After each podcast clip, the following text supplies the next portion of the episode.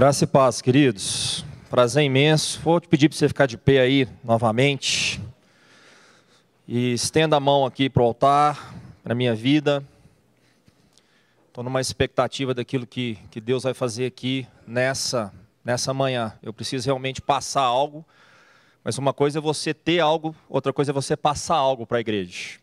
E eu quero te convidar então a orar pela minha vida, tá bom? Pedindo para que Deus me use com graça, para que os céus estejam abertos, tá bom? Senhor, eu me humilho aqui diante da tua presença. Obrigado pelo privilégio de termos aqui a tua palavra, Senhor, nas nossas vidas. Obrigado por esses dias, como Davi abriu esse culto aqui, nós estamos diante de uma guerra de altares. E eu quero pedir para que a tua revelação, a tua presença se manifeste aqui no nosso meio, trazendo entendimento no espírito, nos corações. Meu Deus, que não seja mais uma palavra, mas que seja uma palavra que venha dos céus, de forma, Deus, que sejamos todos edificados, direcionados, abençoados, no nome do Senhor Jesus Cristo. Amém? Você concorda com essa oração? Amém. Amém. Pode se assentar. É, nós acabamos de chegar aqui de uma viagem que nós fazemos há mais de 10 anos, a gente tem levado equipes dentro da visão que o Senhor nos entregou, que envolve o socorro de crianças altamente vulneráveis nas nações, mas também no decorrer dos anos, Deus foi nos mostrando que Ele queria que nós ativássemos vidas, pessoas, igrejas, e nós acabamos de voltar, e foi algo muito especial, porque o Espírito Santo falou, falou no meio do grupo, nos ensinou. Nós temos um curso que chama Missões com Propósito, mas a gente trabalha com a aplicação daquilo que a Bíblia está tá falando. E dentre algumas coisas que o senhor falou, passando um relatório aqui para a igreja, o senhor falou muito sobre permanecer nele. Uma coisa é entrar numa nação, outra coisa é você permanecer nessa nação. E uma das formas de nós, talvez a única forma de nós permanecermos, permanecermos nele, é nós guardarmos a intimidade com o Senhor. Isso vale para as nações, mas isso vale para todos os lugares, vale para a nossa caminhada cristã. Nós podemos começar bem, mas não podemos terminar bem, porque em algum momento da nossa vida nós podemos perder a conexão com os céus. E eu quero desafiar você, iniciando aqui aquilo que eu quero compartilhar, nesses dias, onde o ambiente que nós estamos vivendo, não somente aqui no Brasil, mas a nível mundial, o ambiente de injustiça está crescendo. Está crescendo. Estamos vendo a injustiça crescer nos nossos dias. E eu quero falar para você que esse ambiente é um ambiente dos últimos dias. Porque segundo Tessalonicenses capítulo 2, a Bíblia fala que vai ser debaixo desse ambiente que o anticristo vai ganhar esfera. Só que tem um remanescente. Tem uma guerra de altares. Eu quero estar falando sobre isso.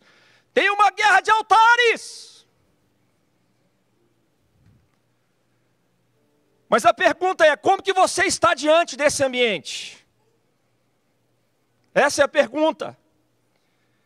Eu já compartilhei aqui, irmãos, eu quero dar sequência. A gente tem liberado algumas coisas pela graça de Deus sobre a nossa nação. 2017, o Senhor me trouxe uma palavra profética e nós vimos o cumprimento dessa palavra. Eu estava perguntando a Deus se era para eu sair com a minha família, a gente trabalha com nações. E o Espírito de Deus não falou nem sim nem não. Mas ele falou o seguinte: o Brasil está debaixo dos dias do profeta Amós. A última voz profética, uma das últimas no Reino do Norte. E quando eu entrei, querido, para essa, essa profecia, ela fez parte da minha vida nos últimos anos, ela está fazendo parte da minha vida. Quando eu entrei, eu fiquei impressionado com aquilo que a palavra profética está trazendo e a similaridade com a nossa nação. Estou falando de ambientes espirituais. E o principal grito desse profeta tem a ver com injustiça. Injustiça. Capítulo 1, ele, ele, ele, ele demonstra a autoridade que Deus concedeu, ele inicia essa profecia com uma autoridade de Deus para confrontar castelos. E o que são castelos? Castelos são estruturas humanas que manifestam injustiça. Pode ser no nosso coração, pode ser numa igreja, Pode ser numa cidade, pode ser num estado, pode ser numa nação. E esse esse esse profeta se levanta com a autoridade de Deus para confrontar castelos. Em ambientes de justiça, escute, nós precisamos da voz profética de Amós, com a autoridade de Amós.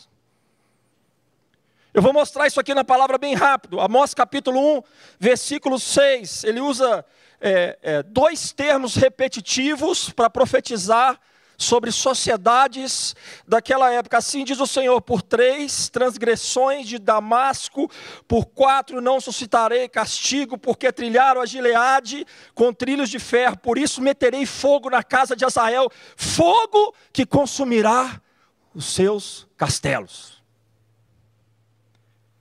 Nós não somos chamados a conformar com a injustiça, nós somos chamados a ser instrumentos de justiça na mão de Deus. Essa profecia começa com essa voz profética denunciando castelos. E termina proclamando uma das coisas mais lindas, e eu considero isso uma chave tremenda. Eu quero que isso entre no seu coração, no seu espírito. Começa falando da injustiça das nações, termina falando da importância de se levantar a verdadeira adoração. Em dias de justiça, escute, se levanta e se purifica a adoração. E essa é uma chave para a guerra espiritual que essa nação está vivendo nesses dias. Deus me levou nessa história, em, em algumas experiências, pela graça dEle. E, e, nessa história com esse livro, eu quero falar da última. Eu estava numa, numa reunião, num local que era um local de governo. Bem significativo. Deus nos levou ali, eu e alguns irmãos, para estarmos adorando e intercedendo. E foi muito interessante a experiência que o Senhor me trouxe. Porque eu vim para trás assim, fiquei ali sozinho com o Senhor, e o Espírito falou comigo dois versículos aqui de Amós. E ele falava comigo assim: ei, ei, ei, ei, não é aqui que é a chave. Não é aqui que as coisas acontecem. Não é aqui. É na minha igreja. Eu estava ontem ouvindo uma palavra do Gregório, surgiu assim, a gente nem. Gregório McNutt, uma das vozes dessa nação, e eu fiquei muito impactado porque ele repetiu algo que o Senhor tem nos ensinado em missões. Que muitas vezes uma nação é fruto de como a igreja está. Ele falou que uma vez Leonardo Revenil, seu pai espiritual, falou isso com ele, mas era algo que o Espírito já vem nos mostrando nas nações que nós temos ido. Eu trabalhando ali no Haiti, eu olhava para a igreja e Deus me mostrava como a nação do Haiti estava.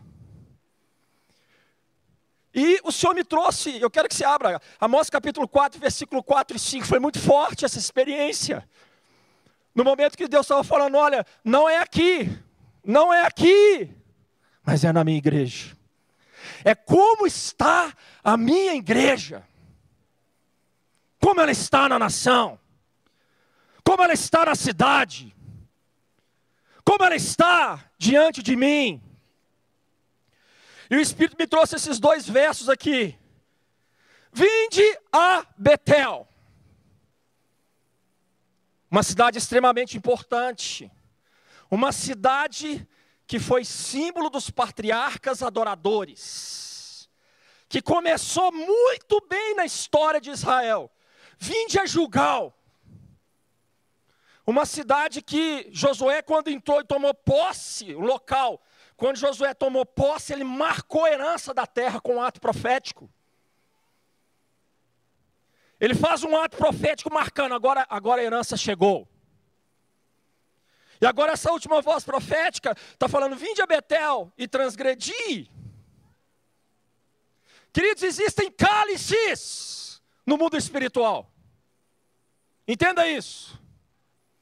Enquanto o cálice daqueles povos que estavam na terra prometida não se encheu, foi o que Deus falou para Moisés: Moisés, daqui 400 anos ainda, você vai tomar posse dessa terra, porque o cálice ainda não se encheu.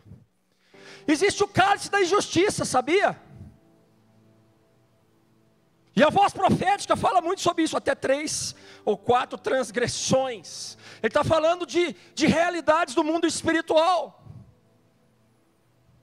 Existe o cálice das orações dos santos, das intercessões, das adorações dos santos.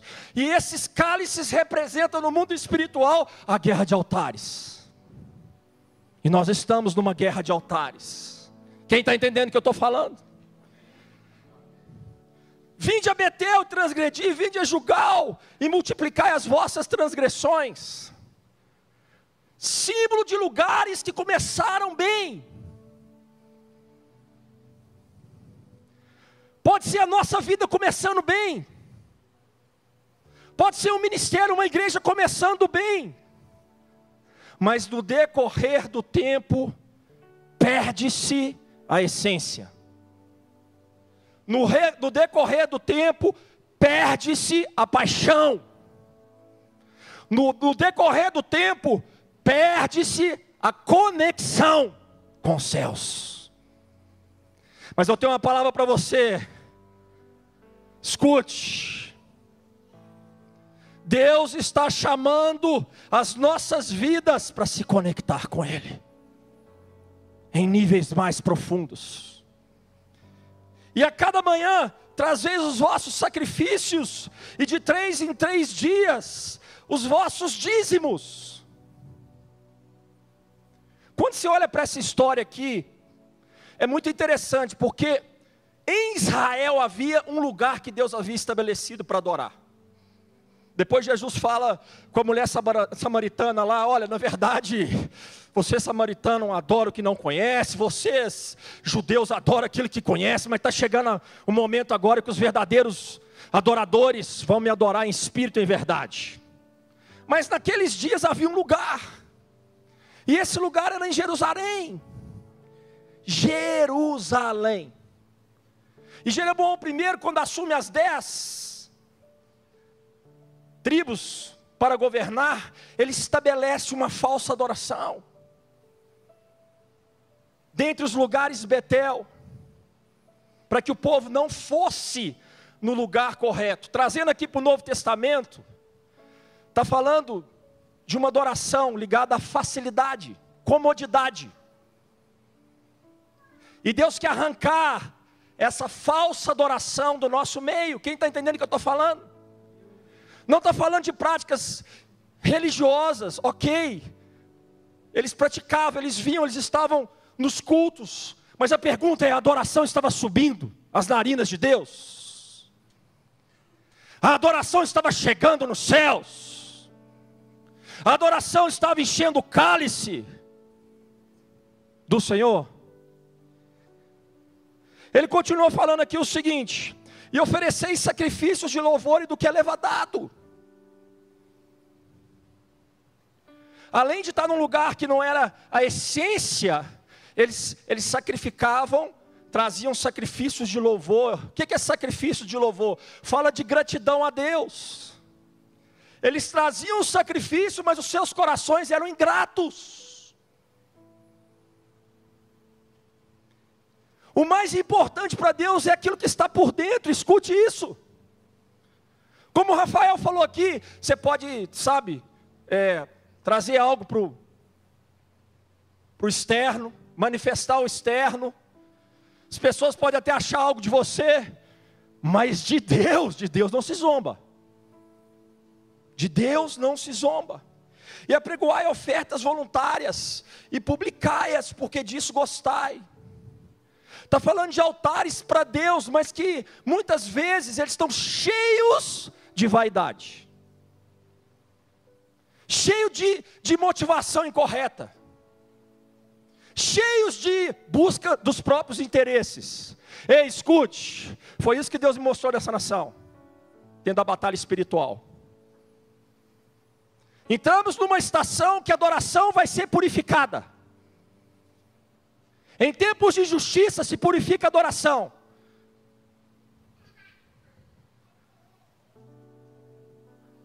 Às vezes, a fama de uma nação adoradora pesou no mundo espiritual, no momento em que a adoração pura foi demandada.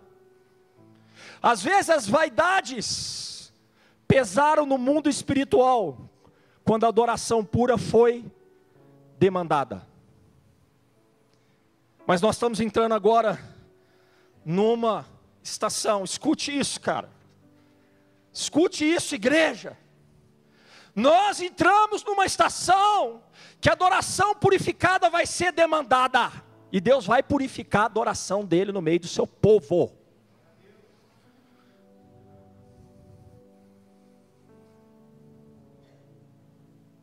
O que é adoração?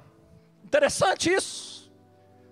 A palavra no geral é aquele que se prostra, mas está muito ligado à motivação real do coração. O que é está lá dentro? Nosso pastor falou algo que eu peguei, impactou meu coração, queridos. Pegue a palavra. Eu escrevi. A verdadeira adoração acontece quando a motivação de tudo aquilo que nós fazemos, ela é realmente para Deus. E aí, essa, essa motivação, ela, ela é dividida entre exaltação do nome do Senhor não é exaltação do homem, é exaltação do nome do Senhor. Que se levante uma igreja que exalte o nome de Jesus, não de homens. Um evangelho que levante o nome de Jesus no nosso meio. Quem está entendendo o que eu estou falando? E rendição. Uau. Rendição. O que, que é que Deus está te pedindo e você não está entregando?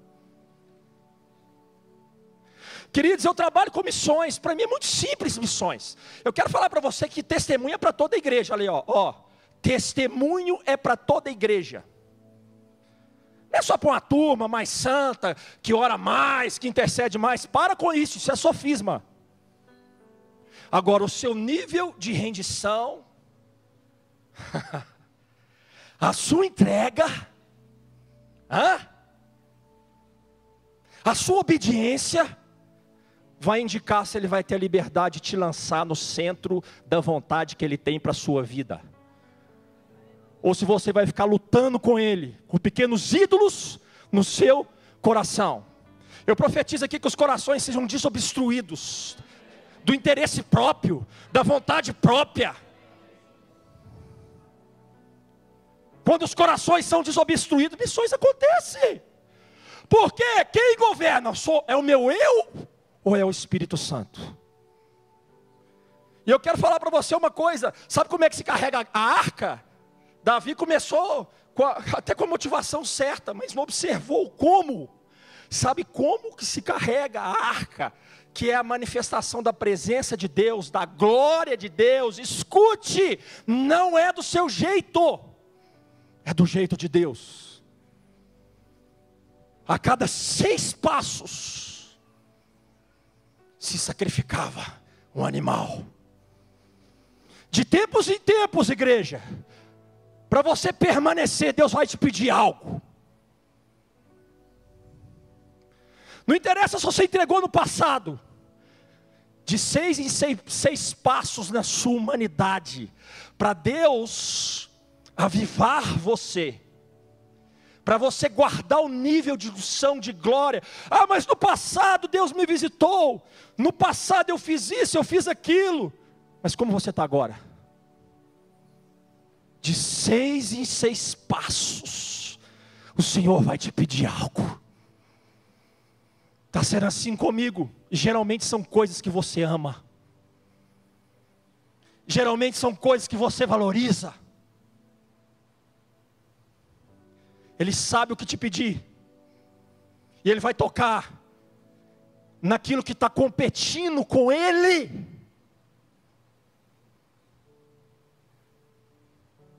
Em tempos de justiça, por que se levanta a adoração? Porque a justiça não é a justiça do homem. A Bíblia diz que a justiça do homem é trapo.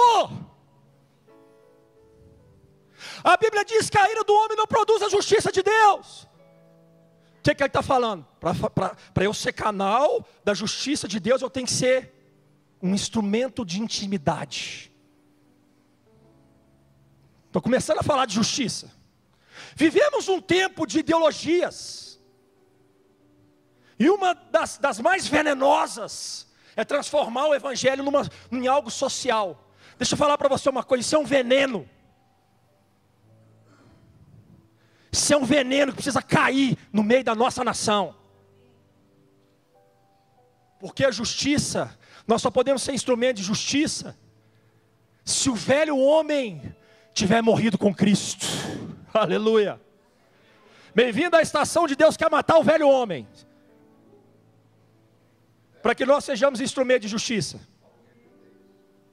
Bem-vindo à estação que Deus quer matar o velho homem.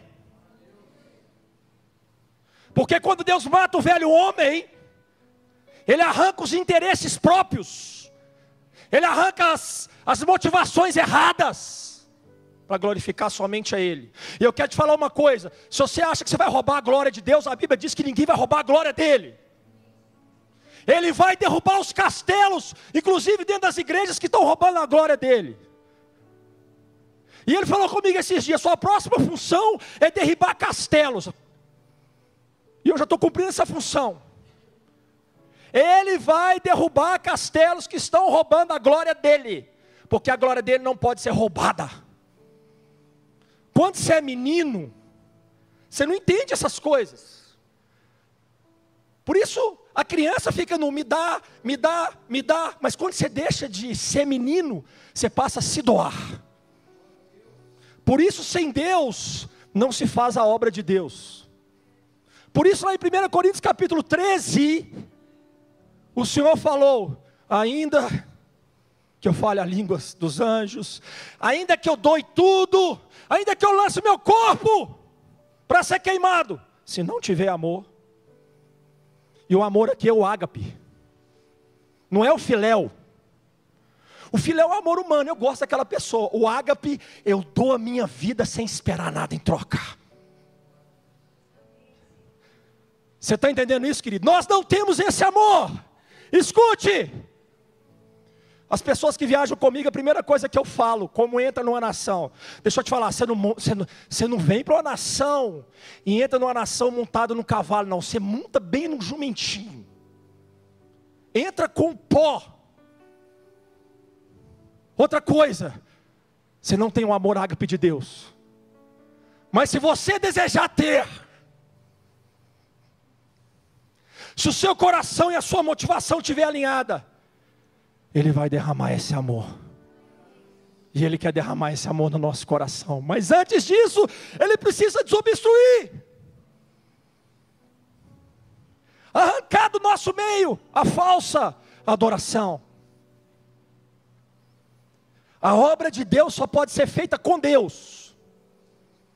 Ela é humana porque Deus usa humanos, mas ela é baseada na palavra por fé e feita através do Espírito Santo. Se Deus não tiver na história, é palha. Palha, o que é palha? Temporário, não toca a eternidade. A obra da igreja, a igreja está na terra, mas ela toca a eternidade. E para tocar a eternidade, as motivações têm que estar alinhadas com o coração de Deus. Quando Deus não está na obra, muitas vezes é feno, é aparência. Aparência. Jesus falou em Mateus capítulo 6: Guardai-vos de exercer a vossa justiça diante dos homens, para serem vistos por eles. E ele acrescenta: quando você for dar uma esmola com a mão direita, esconde a, a esquerda. Quando você for orar, você entra lá no seu quarto, orar em secreto, para que o seu pai em secreto te recompensará. Não fica buscando aparência diante dos homens, não. Porque senão é feno. O que, que significa isso? Cara, coloca Jesus no centro. Pelo amor de Deus. Nós não somos o centro. Ele é o centro. Ele é o centro. Em tudo o que envolve a sua igreja, Ele é o centro. Interessante, para complementar o que eu estou falando, eu, eu sou apaixonado por Isaías 58. Isaías 58 está falando do, do verdadeiro jejum. Estou introduzindo aqui a questão da justiça bíblica. Tira o homem da justiça, baseada na Bíblia. Mata o homem, o velho homem, e a justiça de Deus vai florescer. E é isso que Deus quer fazer com a igreja no Brasil. Deus quer matar a justiça do homem para que a justiça dele, as vestes dos santos, que Apocalipse fala que são os atos de justiça da noiva. Eu sou chamada a vestir vestes brancas. Cadê o Rafael? Junto com o irmão. Nós estamos livres aqui, não estamos não? Vem cá, Rafael. Entra aqui no teclado junto com o irmão. Na hora que a gente quiser adorar em cima daquilo que o Espírito está liberando, a gente vai adorar também. Você está livre aqui ou não? Vestes brancas são, são os atos de justiça da noiva, quando o justo está presente. Quem é o justo? O Senhor Jesus Cristo. Isaías capítulo 58 diz assim: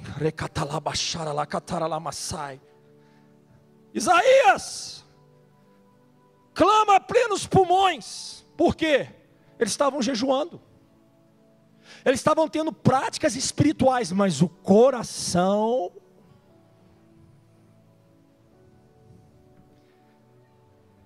Versículo 3: Por que jejuamos nós e tu não atentas para isso? Por que afligimos a nossa alma e tu não levas em conta? Eis que nos dias que jejuais, cuidai dos vossos próprios interesses. Não! Mil vezes não! Esse não é o Evangelho. O Evangelho é matar você nos seus próprios interesses. A verdadeira adoração vai nos levar num caminho onde os nossos próprios interesses serão jogados na cruz. E aí vem uma das passagens que eu mais amo, Isaías 58, versículo 6. Depois ele vai falar de justiça. Ele vai gritar aqui e falar o seguinte: A minha justiça irá diante de vós, e a minha glória será a sua retaguarda. Mas tem um processo para você se tornar esse canal. Que processo é, é esse? 58,6: Porventura não é esse o jejum que escolhi?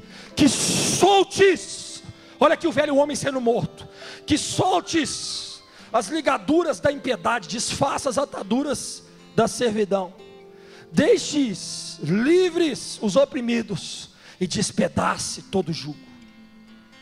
Porventura, não é que também repartas o teu pão com o faminto? Interessante isso aqui, a sequência.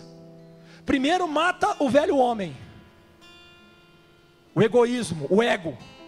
Depois eu reparto. Porque se eu repartir com o meu ego, não tem efeito nenhum. Isso é obra morta, segundo a Bíblia. Primeiro, deixa a cruz marcar você, depois você é uma resposta. Eu falei com os missionários lá, cara, sabe qual que é o meu maior temor? Eu vou abrir aqui para a igreja. O meu maior temor é não terminar bem. Não interessa o que já aconteceu no passado, não interessa o que Deus já nos usou pela graça e infinita misericórdia dele. O meu alvo é terminar bem. E para terminar bem, eu vou ter que sacrificar cada seis passos. Em outras palavras, o Evangelho da cruz é um estilo de vida de você abrir mão de você mesmo o tempo inteiro. Quem está entendendo o que eu estou falando? Versículo 7: Porventura não é que também repartas o teu pão com faminto, e escolha, e, e recolhas em casa os pobres e desabrigados. Queridos, isso é normal. Quanto mais cheio de Jesus nós tivermos, nós vamos chorar com os perdidos. Eu tenho pedido, sabe o que para Jesus? Jesus me dá as suas lágrimas. Eu amo quando eu começo a chorar na presença do Senhor. Lá no Paraguai nós tivemos alguns momentos. Eu falei para as pessoas: sabe qual que é o grande perigo de não se fazer missões? Você se acostuma com o ambiente que você está. Você tem que às vezes permitir Deus te tirar de um ambiente e jogar você em outro. Muitas vezes para matar você. E quando você morre, você vai descobrir abundância de vida em Cristo. Porque você sai de dentro dos seus próprios interesses, você para de olhar só para os seus problemas, só para o seu dia a dia. Eu amo como Deus me, me manda para os lugares mais difíceis da terra. Sabe por quê? Porque eu sei que eu vou ser promovido. Uma vez nós estávamos numa reunião lá no Haiti, e uma frase marcou. Estava eu, o pastor Ricardo Robortello, um grupo, e ele fez uma pergunta para uma missionária que estava lá há mais de seis anos. Eu nunca esqueci a frase daquela mulher. E eu quero liberar essa frase para você. Você quer receber? Ele perguntou para ela assim: O que, que você aprendeu nesses seis anos? Cara, que frase, cara. Ela respondeu assim: No Haiti, você sempre perde. Você acha que você vai ofertar 100 dólares, Deus vai pedir 200. Você acha que você vai servir 5 horas, Deus vai te pedir 10 horas. Você acha que você está cansado por causa do calor, Deus vai pedir para você andar debaixo do calor. Por quê? Ele quer promover você. E a promoção espiritual, muitas vezes significa nos tirar do nosso conforto, a adoração da facilidade a adoração e o evangelho do comodismo. Não, a estação que o Brasil entrou, o nível de batalha espiritual que a nação entrou vai exigir uma adoração mais pura. Sabe por quê? Quando ela é pura, a justiça de Deus se manifesta. É o que está escrito aqui, ó, versículo 8. Olha o avivamento aqui.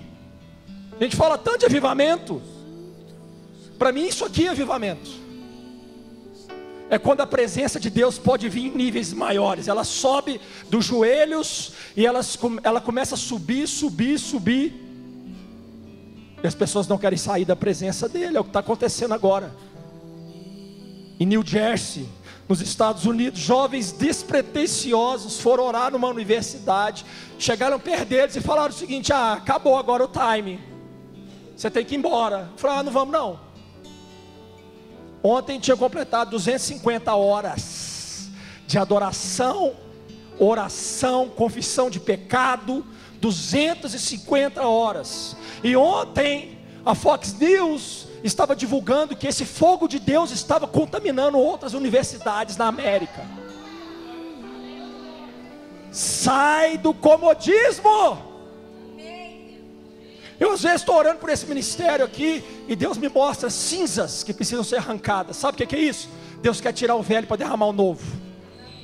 Chegou a hora de viver o novo de Deus, mas para isso são seis passos e um sacrifício. Seis passos e um sacrifício. Não é sacrificar uma vez e esquecer, não, é um estilo de vida em adoração. Porque um estilo de vida vai guardar a paixão. Quando ele nos mata, acontece isso aqui, versículo 8: Então romperá a tua luz, aleluia, como a alva, a tua cura brotará sem detença, a tua justiça irá diante de ti, e a glória do Senhor será a tua retaguarda. Olha o avivamento, versículo 9: Então clamarás, e o Senhor te responderá gritarás por socorro, e ele dirá: Eis-me aqui. Se tirares do meio de ti o jugo, o dedo que ameaça, o fará injurioso. Cuidado, querido, com os pecados da língua, em relação ao seu próximo. Eu estou fazendo uma, um alinhamento com Deus. Eu falei, Deus, eu não vou falar de ninguém sem que eu ore por aquela pessoa. E eu vou sempre passar a minha vida em revista. Estou buscando esse caminho. Retira de vós o falar injurioso. O que, que Deus está falando aqui? Para de falar mal das outras pessoas, que o dia que você travar a sua boca, você vai ouvir a minha voz. É isso que ele está falando. Você vai ouvir a minha voz. Versículo 10: Se abrires a tua alma ao faminto, e fartares a alma aflita, então a tua luz nascerá nas trevas, e a tua escuridão será como meio-dia. Então o Senhor te guiará continuamente, fartará a sua alma. Que coisa extraordinária! Isso aqui é extraordinário. É quando eu passo a viver o vinho. Existe a água que purifica, mas existe o vinho. Às vezes eu fico aqui meditando na palavra, aquela, aqueles, aquelas horas meditando na palavra e buscando a Deus, mas é aquela coisa, aquele esforço meu pessoal, mas de vez em quando ele vem. de vez em quando ele vem, e quando ele vem é alegria, e quando ele vem é prazer. Minha esposa estava lá no Paraguai, ela liberou uma palavra profética. Eu não sei porque que eu estou liberando ela aqui agora. Ela falou assim: Jesus quer transformar água em vinho. Mas muitos já perderam vinho e não sabem que perderam esse vinho. O que é o vinho? É o prazer, a alegria, a satisfação, a significância de andar em intimidade, em casamento com Jesus. Quando Deus levanta a voz de Oséias, e o problema ali também era de adoração. Abacuque fala para os reis, Oséias fala para os sacerdotes. Todo mundo cita aquela palavra, né? Meu povo está sendo destruído porque lhe falta o conhecimento. Mas eu gosto do que vem depois. Porque tu, sacerdotes, abandonastes o conhecimento de Deus. E a palavra conhecimento é relacionamento, porque Adão conheceu Eva.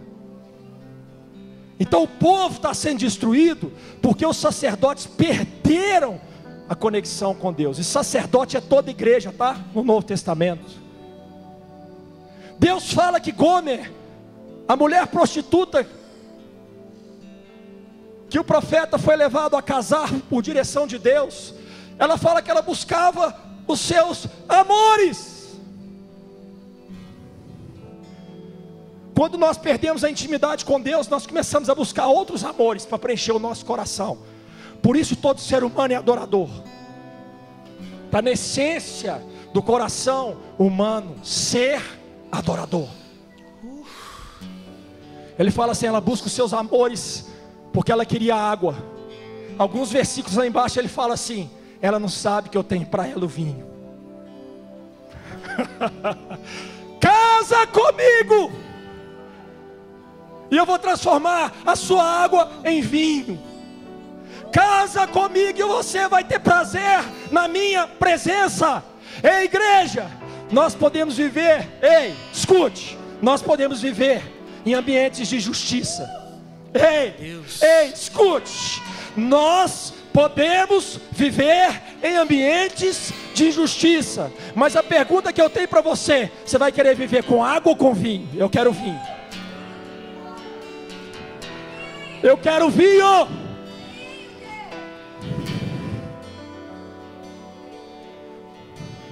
Interessante. Vou finalizar aqui com Amós 9 para a gente voltar aqui para adoração e justiça.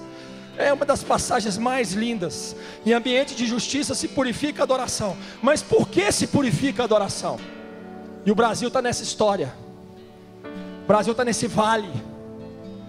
Amós capítulo 9, versículo 11: Naquele dia levantarei o tabernáculo caído de Davi, repararei as tuas brechas, levantando das suas ruínas, restaurá-lo-ei, como nos dias da antiguidade. Versículo 12: Para que possuam o restante de Edom e de todas as nações.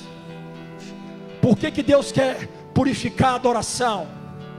Por que, que Deus deseja que a, sua, que a sua igreja seja um instrumento de justiça, não a justiça do homem, mas a justiça de Deus que é manifestada em Cristo Jesus, quando Ele mata o velho homem. Para quê e por quê? Para alcançar os perdidos, para alcançar as nações.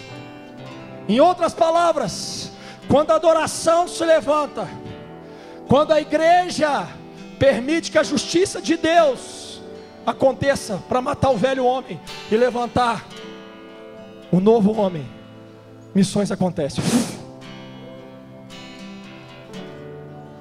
Tem muita promessa para o Brasil de missões. Mas agora nós entramos numa estação no mundo natural difícil. E sabe o que o Espírito de Deus falou comigo hoje de manhã? Eu acordei, o Espírito, não sei por que, o Senhor fala essas coisas. o Espírito falou comigo: cinco anos, que a economia brasileira vai passar por dias difíceis. Cinco anos, ele me deu um time, cinco anos. Pum. Mas pode significar uma promoção, sabia? Uma promoção para que a adoração seja purificada e nós nos tornemos instrumentos de justiça na mão do Senhor. Sabe para quê? Para que haja um lançamento. Porque Deus só pode lançar pessoas apaixonadas. Deus só pode lançar pessoas cheias da água e do vinho. Deus só pode lançar pessoas cheias. Deus só pode lançar pessoas que não são determinadas pelo ambiente, mas transformam os ambientes. Aqueles que transformam água em vinho são transformadores de ambiente. Não é o ambiente que determina o seu coração, é a sua intimidade com Deus que determina quem você é. Você está entendendo isso ou não? Deus está chamando esse ministério. Eu vou liberar aqui, pastor. Chega de cinzas antigas. Eu não sei por que, que eu estou falando isso aqui. Chega de cinzas antigas. Está na hora de arrancar as cinzas antigas. Arrancar o velho, porque Ele quer derramar o novo. Ele quer derramar o novo. Ele quer derramar o vinho novo. Sabe que vinho novo está ligado à primícia? Você sabia disso? Quando você tem o Senhor como primícia da sua vida, a promessa é vinho novo. New wine. New wine. Dos amores. Vamos lá, Rafa. Fica do jeito que você quiser. Fica sentado, fica em pé, prostra, vem aqui. Eu não sei o que o Espírito Santo está falando com você, querido. O fogo em teus olhos fez eu me apaixonar. Ele está aqui. Queimou todos os outros amores. Queimou todos os outros amores. Queimou.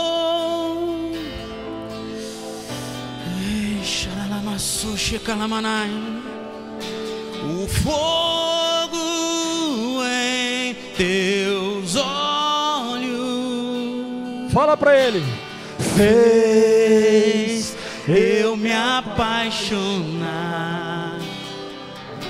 e queimou, queimou todos os outros amores, queimou todos os outros amores. Queria chamar minha esposa aqui, o pastor Robert.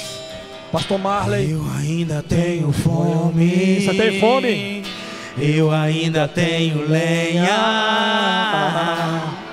Oh. Jesus, Jesus.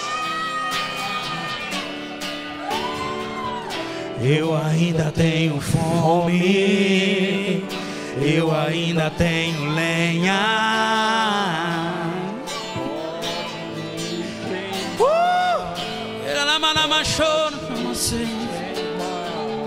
Eu ainda tenho fome. Você tem fome?